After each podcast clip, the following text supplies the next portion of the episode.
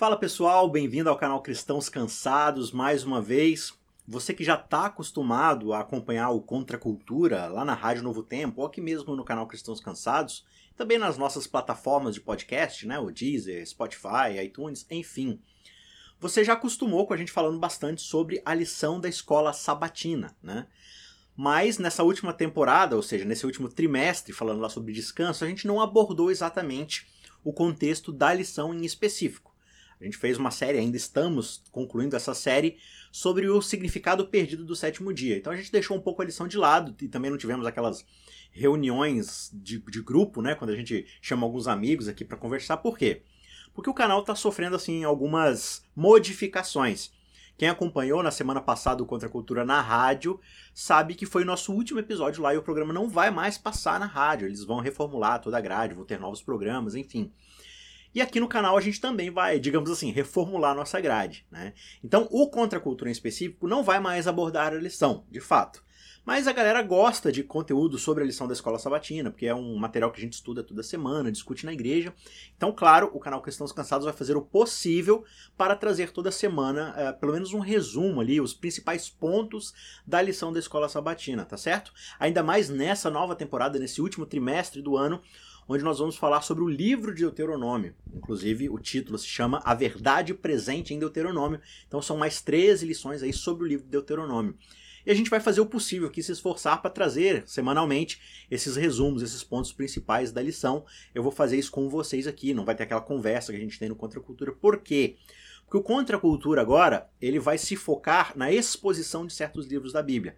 Então eu, Maiara, Vanédia e outros amigos também a gente vai pegar livros da Bíblia e discutir, conversar sobre eles, seguindo a sequência do livro, começando do primeiro capítulo, do primeiro verso, indo até o final daquele livro, com paciência, com tempo, dedicando todo o tempo possível para ir falando com detalhe.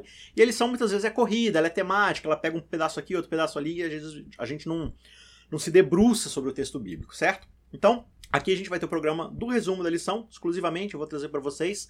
Inclusive, eu vou trazer o esboço para que vocês possam baixar, quem precisar usar o esboço aí, às vezes para passar na sua classe de escola sabatina no sábado, já vai ter o um material resumido aqui do que a gente vai tratar, então você pode baixar o PDF aí na descrição do vídeo, tá certo? E aí a gente vai ter muito, muitos outros materiais, a gente vai ter o, a partir do ano que vem a gente vai ter o Contra Cultura 66, onde a gente vai passar o ano todo aí, cada semana estudando um livro da Bíblia e às vezes alguns livros, dois, três livros menorzinhos, assim como alguns profetas, algumas cartas dos apóstolos, às vezes no mesmo na mesma semana, né? Então a gente vai tentar cobrir os 66 livros da Bíblia em um ano, claro, forma resumida, mostrando os, os, parâmetros ali, os temas, a grade, tudo. Enfim, vai ser bastante legal, então fica por dentro, já se inscreve aí no nosso canal, tá certo? Já deixa sua inscrição ou assina aí, se cadastre nos, nas várias plataformas de podcasts que a gente tem hoje em dia, para você não perder nada do que sai, tá certo? E o episódio de hoje, especificamente, ele tem a ver assim com um prefácio em relação ao livro de Deuteronômio.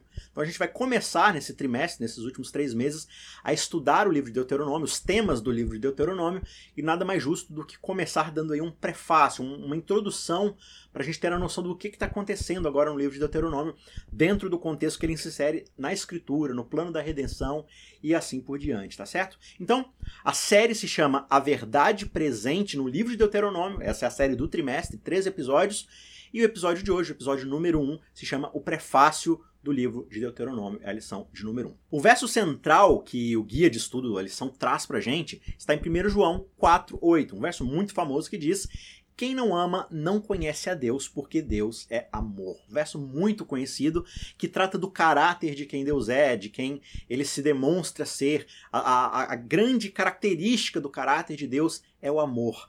E toda a criação gira em torno desse conceito. Então, toda a lógica dos mundos criados, do cosmos, da realidade última, tem a ver com essa afirmação de que Deus é amor. Então, qualquer coisa que se distancie desse conceito não pode ser considerada a palavra de Deus, né? Então, quando a gente vai para a Bíblia, qualquer coisa que a gente vai ler, seja Deuteronômio, Números, Salmos, Provérbios, profecias, Evangelho, tudo passa pelo conceito de uma apresentação de que Deus é amor. E toda lógica, de fato, vai girar em torno disso, né? Então, a lição dessa semana, ela começa fazendo uma recapitulação ali dos primeiros mil anos de história antes da gente chegar ali no livro de Deuteronômio, desde a queda ali, passando pelos primeiros patriarcas ali, formação do povo e tudo mais. Por quê? Veja, Deuteronômio é uma junção de duas palavras. Deuteros, que significa dois, ou segundo, e nomos, que significa lei. Então é a repetição da lei, ou a segunda lei. Por quê? Lá em Êxodo, você já está acostumado a saber, Êxodo apresenta a lei de Deus para o povo em formação, o povo de Israel que está saindo lá do deserto, e lá no Sinai eles recebem a lei, o povo que está saindo do deserto. E aí você vai lendo a história e vai perceber que aquela geração que saiu do Egito é justamente a geração rebelde que vai morrer no deserto. E aí eles deixam a próxima geração, aqueles que eram jovens, crianças ou que nasceram nesse processo, nessa jornada dos 40 anos no deserto, são os de fato o que vão entrar agora na terra prometida. E aí Moisés vai reuni-los antes deles entrarem na terra e dar para eles essa segunda lei, a segunda leitura da lei. Então em Êxodo a gente tem a lei para um povo que está no deserto, que está peregrinando em busca da terra. E em Deuteronômio a gente tem essa redição da lei com alguns ajustes, com alguns acréscimos, algumas lapidações para um povo que agora vai de fato entrar na terra e formar uma nação, começar uma nova nação. E toda nação precisa de leis para se organizar enquanto nação. Então esse é mais ou menos o panorama que a gente vê aqui em relação ao livro de Deuteronômio, um livro evidentemente escrito por Moisés ali para apresentar para esse povo. Então o livro é dividido em algumas sequências ali de sermões, de mensagens que Moisés vai apresentar então para essa nova geração, a geração que vai herdar e possuir a terra prometida. A gente poderia dividir a lição aqui, é, de novo, eu vou trazer alguns pontos para nossa reflexão, né? Eu não vou pegar cada pontinho ali específico, você tem outros vídeos, outros canais que já fazem isso muito bem, mas eu quero trazer três pontos e você vai perceber que assim, no decorrer desses nossos vídeos semanais, quase sempre eles vão girar em cima de mais ou menos três pontos resumidos ali, para a gente pegar os pontos principais de discussão da lição. Então, o primeiro ponto que a gente pode observar, como a gente já começou a conversar um pouquinho na introdução, é de que toda a Bíblia, absolutamente toda a Bíblia, é uma revelação do caráter de Deus, que é amor. Então toda a Bíblia se presta a mostrar, demonstrar, dar testemunho de que Deus é amor. E isso vai guiar a nossa leitura e o nosso estudo da Bíblia. Né? É o nosso verso: Deus é amor. E uma grande verdade a respeito do amor é que o amor ele é melhor demonstrado do que simplesmente ensinado. Você pode falar sobre o amor, repetir sobre a questão do amor e tal, falar na teoria, mas o amor ele é melhor assimilado quando ele é demonstrado na prática. E a Bíblia é cheia de narrativas, histórias, cheia de convívio de Deus e relação de Deus com a humanidade através de atos soberanos de amor, do amor gracioso de Deus em relação ao ser humano rebelde, como a gente vai percebendo nessas histórias, até percebemos assim a manifestação última e suprema de Cristo na cruz demonstrando o caráter, o amor do Pai. Então, assim, na mentalidade do pessoal hoje em dia, parece ter esse conceito de que se eu repetir o suficientemente sobre a palavra amor, se eu cantar sobre a palavra amor vez após vez e tal, isso vai fazer com que todo mundo se ame, né? É, a gente tem essas músicas românticas sobre o amor, essas idealizações do que é amor, mas a Bíblia de fato se presta a demonstrar isso na prática, para vermos o conceito de como essas histórias vão apresentar então essa narrativa do amor e da misericórdia divina sobre quem ele é e como ele quer tratar a sua criação, mesmo embora ela se rebele contra ele. E talvez uma das coisas mais importantes que a gente precise entender sobre o amor é que o amor só consegue florescer genuinamente dentro do terreno, dentro do solo da liberdade. Um dos principais ingredientes para que o amor floresça é a liberdade. Porque sem liberdade o amor não pode ser exercido. Porque tudo que parte da coerção, da obrigação, não pode ser chamado genuinamente de amor. Então a Bíblia mostra pra gente em vários momentos como esse Deus criador e soberano trata a sua criação a partir da liberdade.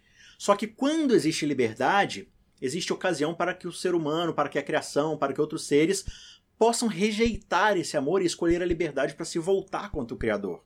Foi exatamente o que aconteceu, por exemplo, com Lúcifer lá no céu. Ele recebeu todo o amor, todo o respeito de Deus para com ele, cargos de posição elevada sobre o resto dos anjos da criação, e ainda assim ele escolheu se rebelar porque ele queria mais do que ele foi criado para ser. Ele queria o lugar do próprio Deus. E esse vírus que nasce no coração de Lúcifer, de Satanás, é o vírus que agora ele vai infectar a raça humana, Adão e Eva lá no jardim. Né? Então, a gente já estudou várias vezes aqui sobre Gênesis, sobre a queda, né? Mas o que, que é a queda de Adão e Eva e, consequentemente, da humanidade, senão o ato de liberdade deles escolherem se voltar contra Deus? Só que ao se voltar contra Deus, eles se voltam contra a ordem das coisas criadas. E eles vão contra aquilo que de fato mantém o universo funcionando, porque o Deus que criou é o Deus que mantém as coisas funcionando, e ele sabe como tudo funciona. E ao usarmos a nossa liberdade para se voltar contra isso, a gente colhe essas consequências que a gente observa na queda: morte, doença, sofrimento, rebelião, violência e por aí vai. Né? E a gente observa também essa mesma rebeldia naquele povo que antecede o dilúvio. Deus observou o mundo chegando a um tal grau de maldade que ele teve que recomeçar tudo, porque senão seria o fim da humanidade e eles iam se autodestruir. Né? Então muitas vezes a gente fala assim: ah, mas o dilúvio é um negócio cruel. Cara, sem o dilúvio, a humanidade já ia se autodestruir. Eles já iam se aniquilar. Ia ser quase chegar a um nível de bomba atômica. Né? Então Deus intervém para algo que meio que já ia acontecer, mas ele intervém de uma forma que possa salvar pelo menos um representante da raça humana para continuar o seu processo de restauração e de redenção. Tem uma citação que eu quero ler com vocês aqui, pegando o gancho e resumindo tudo isso que a gente falou, que é uma citação de Ellen White que está em Patriarcas e Profetas na página 21. Diz o seguinte: Deus pôs o homem sob a sua lei como condição indispensável de sua própria existência. Ele era um súdito do governo divino e não pode haver governo sem lei. Deus poderia ter criado o homem sem a faculdade de transgredir a sua lei, ou seja, obrigado a obedecer a Deus. Ele poderia ter privado a mão de Adão de tocar no fruto proibido, ou seja, criar em Adão a incapacidade de desobedecer a Deus. Só que neste caso, porém, o homem teria sido não uma entidade moral livre, então você não tem a liberdade para escolha, né? Mas um simples robô, ou seja, um simples autômato. Alguém que só obedece porque foi obrigado a obedecer, porque ele foi. É, programado para obedecer. E Deus nos criou livres, certo? Então, sem a liberdade de opção, a obediência de Adão não teria sido voluntária, teria sido o quê? Forçada. Não poderia haver desenvolvimento de caráter. Tal maneira de agir seria contrária ao plano de Deus ao tratar ele com os habitantes de todos os outros mundos. Seria indigna do homem como um ser inteligente e teria apoiado a acusação feita por Satanás de que o governo, pela parte de Deus, é um governo autoritário. Então Deus, tendo esse caráter de amor, ele outorga a todos os seres criados, mesmo humanos, mas como de outros mundos, a liberdade para exercer ou não esse amor, para fazer ou não parte desse amor. É claro que a escolha de ferir essa confiança divina traz com isso todas as consequências de viver fora do plano de Deus para sua boa criação. Exercer o livre-arbítrio é exercer também as consequências das nossas próprias escolhas. E é isso que a história bíblica nos apresenta, essa queda, essa ruptura. E agora Deus vai pegar então esse sistema implantado pelo homem de rebeldia, de se voltar contra Deus, e vai, em cima disso, fazer um plano de resgate da raça humana. E o Pentateuco apresenta pra gente essa história, começando ali, se desenvolvendo, até a gente chegar lá no povo de Israel, né, passando por Abraão e tudo mais, e como isso vai desenvolver. Então, esse é o ponto 2 do nosso estudo, que é o quê? Para cumprir o seu plano de redenção, Deus vai chamar uma igreja, um povo, certo? Uma descendência. E Deus chama essa igreja, vamos colocar assim dessa forma contemporânea, ele chama essa igreja a partir desse mundo, a partir desse sistema vigente ele não vai criar assim novos seres bonitinhos e fofinhos para executarem seu plano. Ele vai trabalhar o seu plano a partir dessas pessoas que se voltaram contra ele, essas pessoas que são do mundo. É assim que acontece em toda a história bíblica. A própria etimologia dessa palavra que nós chamamos de igreja, que do grego é a palavra eclesia, ela vem justamente de uma montagem de palavras que tem esse contexto de chamados de fora tem um pouco a ver com a ideia de assembleia que os próprios gregos faziam, né? Que eram reuniões ali em lugares onde eles iam decidir sobre o bem-estar da sociedade, da civilização, e eles chamavam de fora dessa plenária esses representantes para discutir sobre isso. Então a igreja tem um pouco desse contexto, são pessoas chamadas de fora para montar essa assembleia para participar de um plano para tirar certas conclusões, certos planejamentos, certas missões. Né? Então, a ideia de igreja já carrega essa coisa de trazer de fora, montar algo a partir de fora. Então, se você pega o contexto antediluviano, aquele povo ali que estava antes do dilúvio, Deus vai e chama Noé, mas ele não chama Noé de uma entidade etérea, do céu, né? de, um, de uma tribo onde as pessoas eram completamente perfeitinhas e obedientes. Não. O texto diz que Noé acha graça perante Deus. Deus vai no meio desse povo rebelde e tira Abraão desse mundo, desse sistema, para começar ali um novo propósito, uma nova missão em cima do planejamento que ele já tinha feito. A mesma coisa vai acontecer com Abraão, né? Com Abraão, na verdade. Deus vai lá no meio de Ur dos caldeus e não porque Abraão tinha méritos, ele não era alguém perfeitinho que estava lá e já fazia tudo certo, não. Deus vai lá e chama Abraão no meio daquele lugar que lá na frente vai ser Babilônia no meio de um povo idólatra e falar: Abraão, você vai agora andar na minha presença. Eu vou te dar as minhas leis, os meus estatutos, você vai andar comigo. E Deus dá a Abraão uma promessa de que ele vai resgatar a raça humana a partir da descendência de Abraão, a partir do seu filho, da sua descendência, que vai formar um povo. Então, Abraão também, esse grande patriarca que precede Deuteronômio, vai ser chamado de dentro desse mundo para fora dessa noção e agora ele vai ser tirado dessas tribos, desses clãs, dessas famílias que estão contra Deus e Deus promete a ele que a partir dele andar com Deus e aceitar essa promessa pela fé, nele todas essas outras famílias da terra seriam abençoadas, seriam redimidas. E a descendência de Abraão, que vai ser o povo que está lá no Egito, o povo de Israel, a mesma coisa vai acontecer. Deus antes mesmo deles terem lei, deles obedecerem, deles se voltarem para Deus, Deus vai até o Egito, né, a grande, o grande monumento mundano, digamos assim, da filosofia que o ser humano agora carrega de opressão, de violência, de escravidão e tudo mais. Deus tira esse povo de dentro do Egito e os coloca agora para migrar para a terra que ele havia prometido, dado como promessa. Então, essa promessa de Deus de transformar Abraão numa grande nação refletia justamente o plano de Deus, a promessa de Deus de, a partir dessa descendência, abençoar e resgatar, redimir todas as outras famílias da terra. Então, esse é o grande plano. Deus chama a sua igreja, o seu remanescente, o seu povo do meio desse mundo para dar a ele esse planejamento de lá na frente cumprir o seu propósito de abençoar e resgatar todo mundo. E é bem interessante que quando Deus chama os israelitas para fora do Egito, ele dá para eles justamente esse senso de missão. Ele os trata como seu tesouro especial, justamente para promover neles o propósito que ele tinha quando chamou Abraão para começar essa nação. Se a gente for lá em Êxodo 19, 4 a 6, que é logo antes ali da entrega, da outorga da lei, Deus fala o seguinte através de Moisés: Olha, vocês viram o que eu fiz aos egípcios e como levei vocês sobre asas de águia e os trouxe para perto de mim. Agora, pois, se vocês ouvirem atentamente a minha voz e guardarem a minha aliança, vocês serão a minha propriedade peculiar dentre todos os povos, porque toda a terra é minha, e vocês serão para mim um reino de sacerdotes e uma nação santa. Da mesma forma como Deus chamou esse povo, chamou esse Israel para começar a sua missão, hoje, da mesma forma, ele chama a sua igreja. Ele forma a sua igreja a partir de pessoas que são chamadas para fora, não do Egito, mas de Babilônia, que passa a ser esse novo símbolo de um sistema mundano em oposição aos valores e aos planos de Deus. Um povo rebelde, uma criação rebelde contra Deus. Deus chama a sua igreja para fora dessa Babilônia. Não é esse o grande resumo ali das três mensagens angélicas, que a gente, como adventistas, chama de a grande verdade presente para o tempo do fim? Então a gente percebe que essa ideia de verdade presente já está lá no começo de tudo. É o mesmo plano desde sempre, redimir as famílias da terra. Começa com um homem que se transforma numa família, que se transforma numa nação, e agora isso se estende para gentios, para pessoas de todos os cantos do mundo que são chamados para fora de Babilônia para formar essa eclesia, esse movimento, essa missão de pregar, então, o evangelho. E assim como os israelitas, o que faz essa igreja ser especial não é ela mesma em si, ou o que ela faz ou deixa de fazer por méritos próprios, mas vem da verdade especial que é confiada a ela.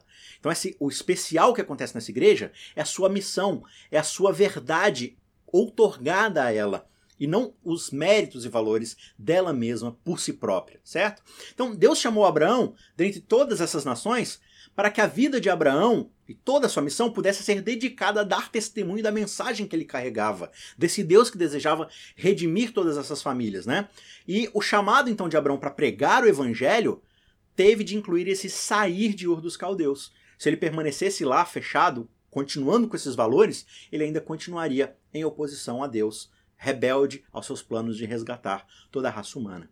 Isso tudo leva a gente ao terceiro e último ponto do nosso estudo aqui, do resumo sobre a lição dessa semana, que é o objetivo da pregação do Evangelho. E qual é esse objetivo? É levar a fé que nos conduz à obediência a Deus. A gente tem, por exemplo, lá em Romanos 1, verso 5, quando Paulo está dando a introdução da sua carta né, de Romanos, onde ele fala tanto sobre o Evangelho, ele diz o seguinte: por meio dele, né, de Cristo, nós viemos a receber a graça e o apostolado por amor do seu nome, para a obediência da fé, ou por meio da fé, entre todos os gentios.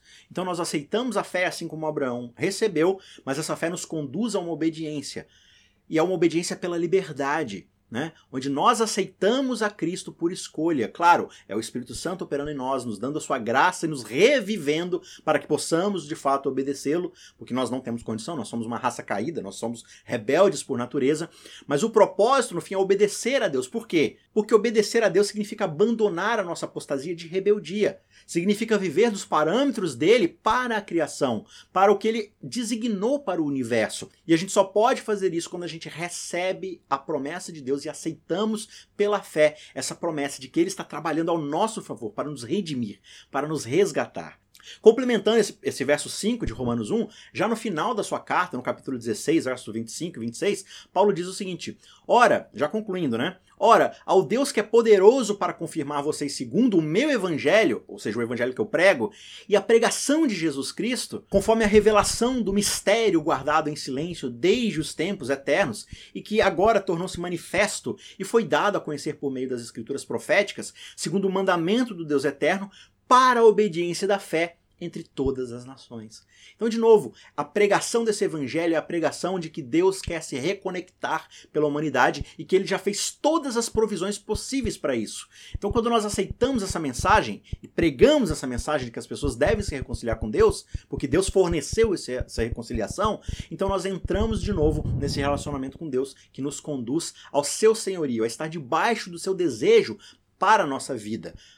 Por liberdade, por escolha própria e não por coerção, não por obrigação. Né? Então, esse é o oposto da rebeldia, é a submissão, é a entrega. E quando nós observamos o chamado de Noé, é um chamado para obediência pela fé.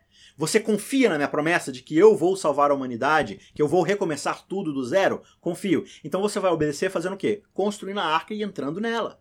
Abraão, você confia pela fé na promessa de que ao sair daqui você vai receber uma nação, você vai receber uma descendência, um filho, esse filho vai gerar uma nação gigantesca que eu vou utilizar para cumprir os meus planos de redenção da humanidade? Acredito. Então, pela fé, você obedece saindo de Ur dos Caldeus e indo para a terra que eu estou te prometendo. É assim que funciona. Você confia, Abraão, de que eu vou cumprir o meu plano em cima do seu descendente? Confio. Então entrega seu filho para mim. Sacrifica teu filho.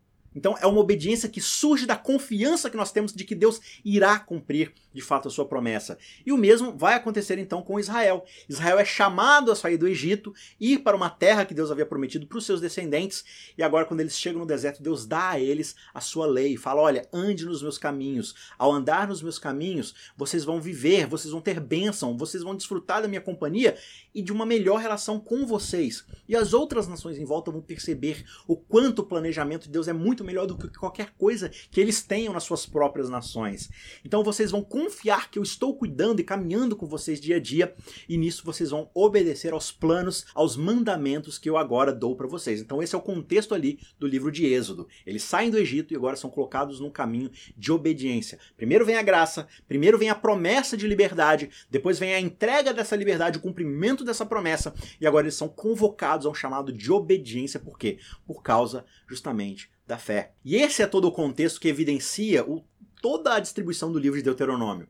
É esse chamado a uma obediência na terra agora que eles vão outorgar. Então Deus cumpriu sua promessa. Ele deu a terra. O povo agora vai receber essa terra para morar. Então Moisés está falando: olha, com as promessas de Deus cumpridas, que vocês acreditaram e agora vão tomar posse dessa promessa, agora obedeçam a Deus nessa nova terra que ele entregou para vocês. Obedeçam para que vocês tenham vida, para que vocês tenham liberdade, para que vocês vivam bem. Porque só mediante a obediência vocês vão de fato poder desfrutar do maior potencial possível daquilo que Deus deseja para vocês, dentro da missão que ele ainda tem de resgatar todas as outras famílias. Agora é interessante que no último estudo, o estudo de sexta-feira, na segunda pergunta para discussão, a lição traz a seguinte pergunta: se a obediência é central na Bíblia, o que é o legalismo? O que, que pode transformar a fidelidade à palavra de Deus e aos seus mandamentos na armadilha do legalismo? Que é uma confusão que muitas vezes a gente traz, né? Não, mas é, legalismo é errado, justificação pelas obras é errado, mas eu não tenho que obedecer? Como é que funciona essa relação? Se eu obedecer a toda a lei de Deus e me esforçar para obedecer a lei de Deus, isso não é legalismo? E aí a resposta é: claro que não necessariamente. Nem sim, nem não. Por quê? Porque a questão que determina o legalismo não é de fato as nossas ações, são os nossos motivos. Por que eu guardo a lei de Deus? Qual que é o meu objetivo em guardar e obedecer a palavra de Deus? O legalismo não é uma tentativa de obedecer a Deus. O legalismo é uma tentativa de ganhar a salvação e merecer o favor divino por meio da nossa bondade, do nosso desempenho. Então, quando eu guardo essa lei, não pela fé, mas pela desconfiança de que talvez Deus sozinho não vai cumprir a sua promessa, eu me torno um legalista, porque eu não confio na promessa. Eu não tenho fé na promessa, portanto eu tento eu mesmo garantir a minha parte. Então o legalismo ele pode vir por meio de uma obediência da lei restrita ali, como ele pode vir simplesmente pela rebeldia de Abraão ir lá e tentar engravidar sua escrava porque talvez a sua esposa não vai dar conta de cumprir a promessa de Deus.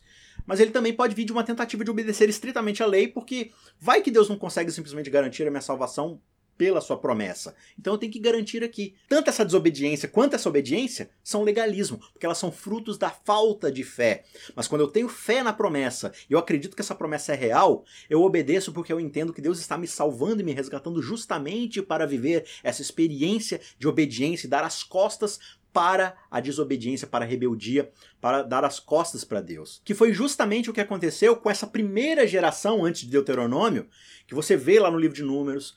Por que, que acontece o livro de Números? Você não precisava de ter o livro de Números. Era para o povo sair do êxodo e ir direto para a terra prometida.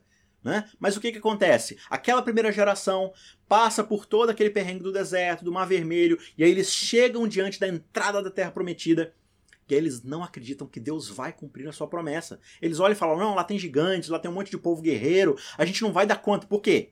Porque eles pensaram na capacidade deles de conquistar a terra. Isso é legalismo. É não confiar que Deus garantiu, Deus prometeu e ele vai cumprir, que vai entregar a terra prometida. E por causa dessa descrença, qual que é o resultado? Deus tira deles a terra prometida. Não, vocês não vão entrar porque vocês não confiam pela promessa. Vocês não confiam pela fé. E aí essa geração morre no deserto. Aí vocês têm um livro de números, onde o povo vai ficar 40 anos ali no meio do deserto até ter essa nova geração. E agora essa nova geração, pela promessa, vai entrar na terra. E uma vez que eles acreditam nessa promessa, Deus novamente dá a eles a lei. Vocês acreditam que eu vou dar a terra? Acreditamos, Senhor. Vocês ainda não entraram. Vocês acreditam que vocês vão entrar? Acreditamos. O Senhor prometeu que vai ter a terra. O Senhor vai dar a terra. Tá bom. E agora, pela fé de que vocês já vão morar nessa terra que eu estou prometendo, eis aqui um conjunto de leis que vocês vão obedecer quando vocês já estiverem morando dentro dessa terra. Vocês já vão começar a obedecer, inclusive agora, a viver dessa forma, por quê? Porque já é garantido que vocês vão morar lá. Então vocês já começam a se preparar. Não é muito esse o conceito da nossa vida, do evangelho? Se eu acredito pela fé que Deus já garantiu que eu sou justo, então agora eu posso viver como alguém justo. Eu posso obedecer como alguém justo sem o peso do desempenho da obediência. Porque esse peso é o peso do legalismo. É o peso de tentar fazer valer o acesso ao céu, a salvação, por meio do meu desempenho. E isso é a descrença, isso é a ausência de fé, a mesma ausência de fé que aconteceu com a primeira geração de israelitas. Lá em Hebreus 3, 18 e 19, o autor diz: E a quem jurou que não entrariam no seu descanso, senão aos que foram desobedientes. Assim, vemos que não puderam entrar por quê? Por causa da incredulidade. Então, o que impediu que eles entrassem na terra não foi a desobediência, em certo sentido. Não foi a falta de guardarem a lei. Foi o fato de não crerem na promessa, de olharem para dentro de si e acharem que eles, por conta própria, seriam capazes de resolver o problema. E aí, na quinta-feira, no último parágrafo da lição, está escrito o seguinte: muitas vezes a desobediência resulta não apenas da franca rebelião, embora isso de fato aconteça, mas também no deixar de confiar naquilo que Deus diz. Então, esse é o terceiro ponto. É o ponto de que Deus nos chamou para obedecer, mas obedecer a partir da fé. Primeiro, nós confiamos na Sua promessa, e em segundo lugar, nós vivemos porque essa promessa é garantida, ela vai acontecer. Então a gente já começa a obedecer a Deus porque Ele já prometeu para gente e a gente sabe que vai acontecer. Então a gente já vive essa nova realidade. Essa é a visão do Evangelho.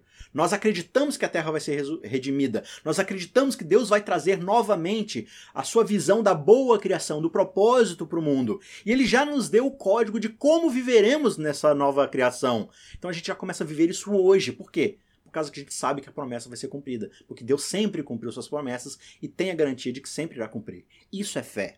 E aí, para a gente concluir, a gente conclui com mais um texto de Ellen White, que está em Patriarcas e Profetas, na página 283. Ela diz: Olha, o decreto que Israel não deveria entrar em Canaã antes que passassem 40 anos foi uma amarga decepção para Moisés e Arão, Caleb e Josué. No entanto, sem murmurar, aceitaram a decisão divina. Mas aqueles que reclamavam da maneira de Deus lidar com eles e que diziam que retornariam para o Egito, choraram e lamentaram profundamente quando as bênçãos que desprezaram lhes foram retiradas. Olha como é que é irônico a coisa, né? Eles ficaram reclamando o tempo todo e não acreditaram, e aí quando não alcançaram, ah, a gente não alcançou. Mas vocês nem acreditaram que iriam alcançar, né? Haviam se queixado de coisas irreais, e agora Deus lhes deu um motivo real para chorarem. Se tivessem se lamentado de seu pecado no momento em que ele lhes foi apontado, a sentença não teria sido pronunciada. Mas eles ficaram tristes apenas pelo castigo que receberam, não pela sua desobediência. A sua tristeza não era uma demonstração de arrependimento sincero, e por isso eles não podiam ser liberados do castigo. Eles lamentaram as consequências e não a sua rebeldia. Por isso eles ficaram lá no deserto. Então, no restante dessa série, no restante desses outros três meses, desses outros 12 episódios, a gente vai discutir um pouco desse contexto, dessa mensagem que o livro de Deuteronômio traz para o povo de Israel e o que, que isso tem para a gente hoje. Como é que a gente pode aprender sobre essa verdade presente a partir das histórias ali do livro de Deuteronômio. Você é meu convidado. Não se esqueça de se inscrever no canal e acompanhar a gente aqui nesse e em outros estudos. Um forte abraço e até na semana que vem. Tchau, tchau. Ajude o Cristãos Cansados a continuar produzindo conteúdo de qualidade. Você pode nos ajudar fazendo um pix de qualquer valor para o e-mail isaacrf@gmail.com. I S A Q U E R F@gmail.com. O link também está na descrição. Muito obrigado e que Deus te abençoe.